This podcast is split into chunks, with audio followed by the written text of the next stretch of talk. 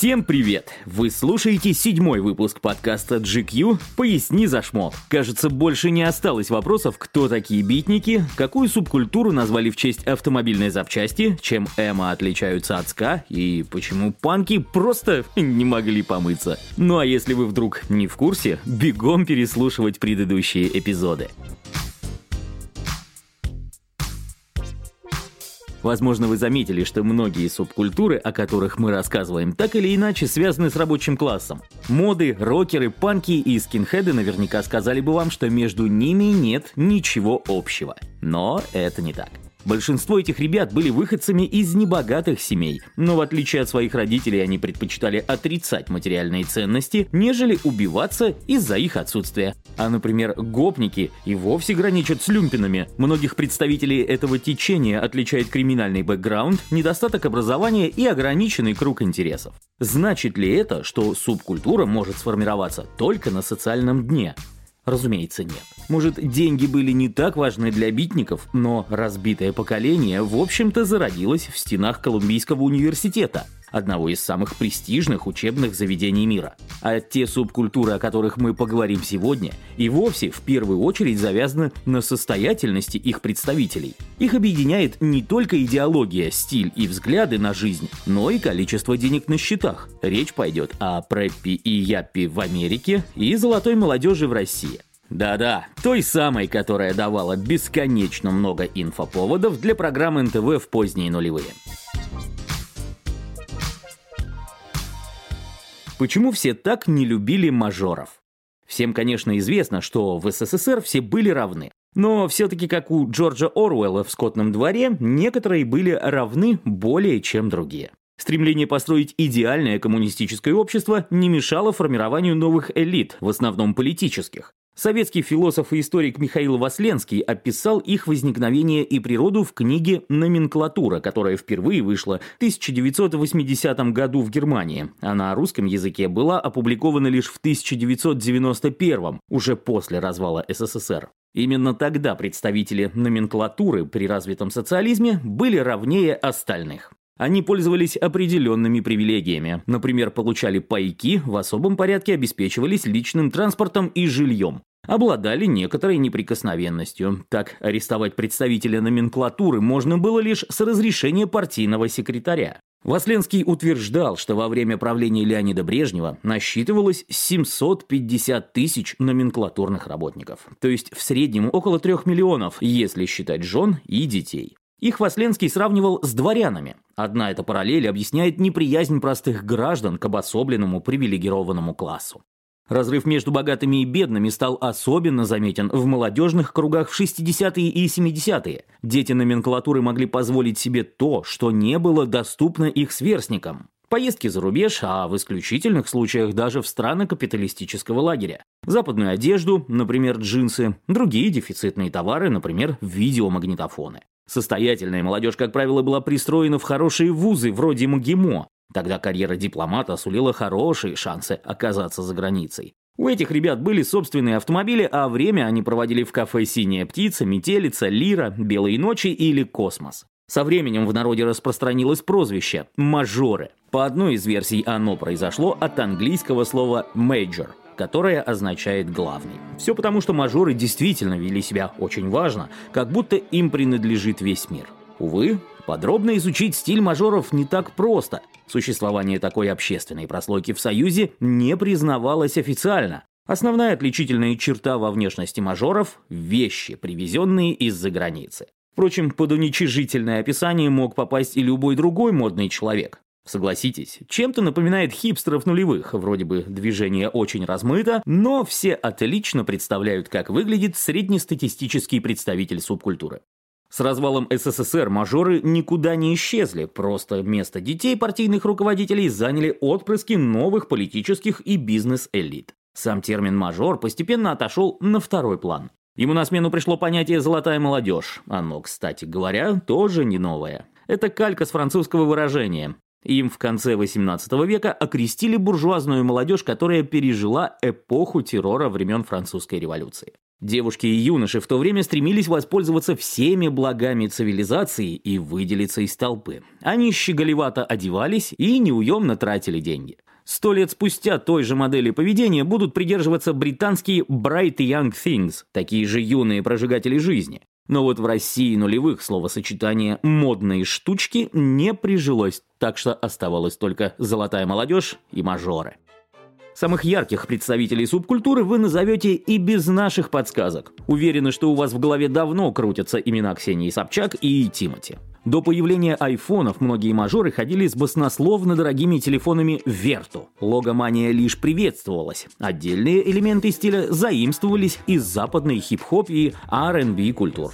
Джинсы с заниженной посадкой, темные очки авиаторы, бейсболка, развернутая козырьком на бок, кожаная куртка, желательно со стразами и заклепками. Словом, гламур во всей красе, полюбоваться на которой вы можете в инстаграм-аккаунте «Московская тусовка 2007». Туда стоит зайти, чтобы окунуться в мир пола с поднятым воротником, цепей и ремней с массивной пряжкой Hermes.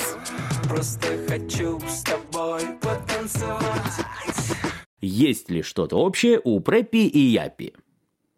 Не знаем, как вы, а мы с опаской следим за тем, как снимается ремейк культового подросткового сериала «Нулевых сплетница». Получатся ли главные герои такими же характерными, как персонажи оригинала? Будут ли они, как и их предшественники, плести коварные интриги? Кто станет новой сплетницей? Ответов на эти вопросы у нас пока нет. Зато по нескольким кадрам со съемок уже точно можно сказать, что художники по костюмам как следует потрудились, и нас ждет возрождение стиля преппи, который сформировался в одноименной субкультуре в 50-е годы прошлого столетия. Все начиналось с университетов Лиги Плюща. Еще в начале 20 века студенты престижных вузов присвоили себе расслабленный стиль высшего класса Америки. Они заимствовали элементы спортивной униформы из гольфа, тенниса, регби, гребли. Типичный гардероб молодого человека того времени включал в себя темно-синий блейзер с мягкой линией плеча и золотыми пуговицами, несколько пиджаков в широкую меловую полоску, шелковый галстук Аскот, рубашки Оксфорд с воротниками button-down, поло, броги, вязаный жилет, носки с узором Аргайл. Словом, и если воображение сейчас нарисовало вам образцового белозубого студента из социального ролика про американскую мечту, то вы знаете, как выглядели представители субкультуры Ivy League. Всем этим богатством ребят обеспечивали марки вроде Brooks Brothers или J Press. Полвека назад бренды даже открывали магазины на кампусах Гарварда, Еля, Принстона. Стиль Ivy League стал очень популярен в Штатах в 50-е и 60-е, но потом пошел на спад, уступив своему близкому аналогу. Представителем преппи тоже нельзя было стать без состоятельных родителей, вхожих в высшее американское общество. Преппи были учениками частных школ, в первую очередь на северо-востоке США. Их тоже ждало блестящее будущее в университетах Лиги Плюща. Ну а пока они заимствовали стиль одежды у студентов, адаптировали его под школьную униформу. Их образы были ярче, хотя в целом старшеклассники скорее подражали взрослым. Они носили классические американские бренды, например, Ральф Лорен, Томми Хилфигер, Гант. Популярностью пользовались и спортивные марки, среди которых числились французы – Лакост. Девушки ходили в плессированных юбках в клетку, рубашках, пиджаках, зачастую они носили и галстуки. Обязательным атрибутом считались украшения – жемчужные нити, массивные браслеты, ободки. Парни обзаводились темно-синими блейзерами, которые сочетались с чиносами кораллового оттенка. Такие брюки еще называли красными нантакетскими.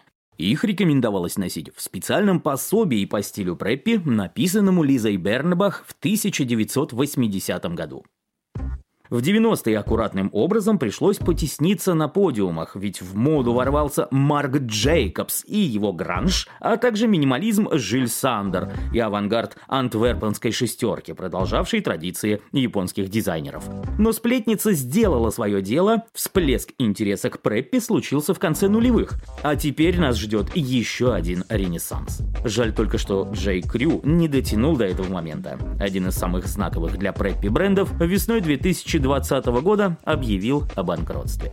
На кого ориентироваться тем, кто хочет всеми силами продемонстрировать окружающему миру свою успешность и амбициозность, но не желает выглядеть как Чак Басс? Присмотритесь к образам Яппи. Такое сокращение от Young Urban Professional придумал в 1980 году журналист Дэн Роттенберг. Собственно, название полностью описывает этот социальный пласт. Главное для Япи – преуспеть в жизни. Это крайне амбициозные молодые люди, готовые идти на жертвы ради карьеры и статуса. Если в Советском Союзе того времени мажоры противостояли гопникам, то в Штатах яппи стали антитезой хиппи. Молодые профессионалы вели крайне активную светскую жизнь, предпочитали замалчивать проблемы, всегда оставаясь бодрыми и энергичными. Стоит один раз увидеть настоящего яппи, чтобы понять, что такое power dressing. Идеально скроенный костюм в широкую полоску, рубашка, галстук, Rolex ы на запястье. Патрик Бейтман из «Американского психопата» как раз подходит под описание. Несмотря на то, что яппи никогда не хватало времени, они успевали регулярно ходить в зал и держать себя в форме.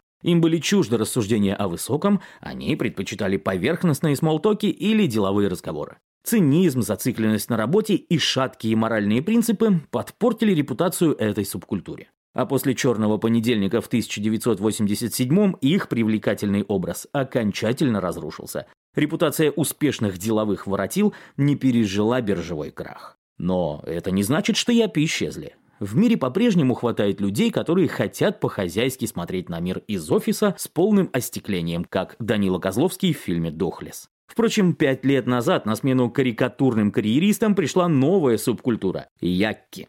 Young Urban Creative. Так расшифровывается этот термин. Якки родились из япи хипстеров. Как и первые, они хотят зарабатывать деньги, но предпочтут делать это не в банковской сфере, а в креативном стартапе. Они тоже уделяют немало времени своему внешнему виду, но одеваются вовсе не так строго. Худи без логотипов, футболка с принтом, лаконичные кеды, парка цвета хаки – все должно быть дорогим, но не кричащим. Якки одновременно креативны и прагматичны, а со стороны может показаться, что влиться в их ряды может любой желающий. Но на самом деле это все еще очень привилегированный класс. Далеко не все люди имеют возможность бросить стабильную работу ради реализации своего творческого потенциала. Это был седьмой эпизод подкаста GQ «Поясни за шмот». На следующей неделе выходит заключительная серия. Чтобы не пропустить ее, подпишитесь на нас на любой удобной платформе. До встречи!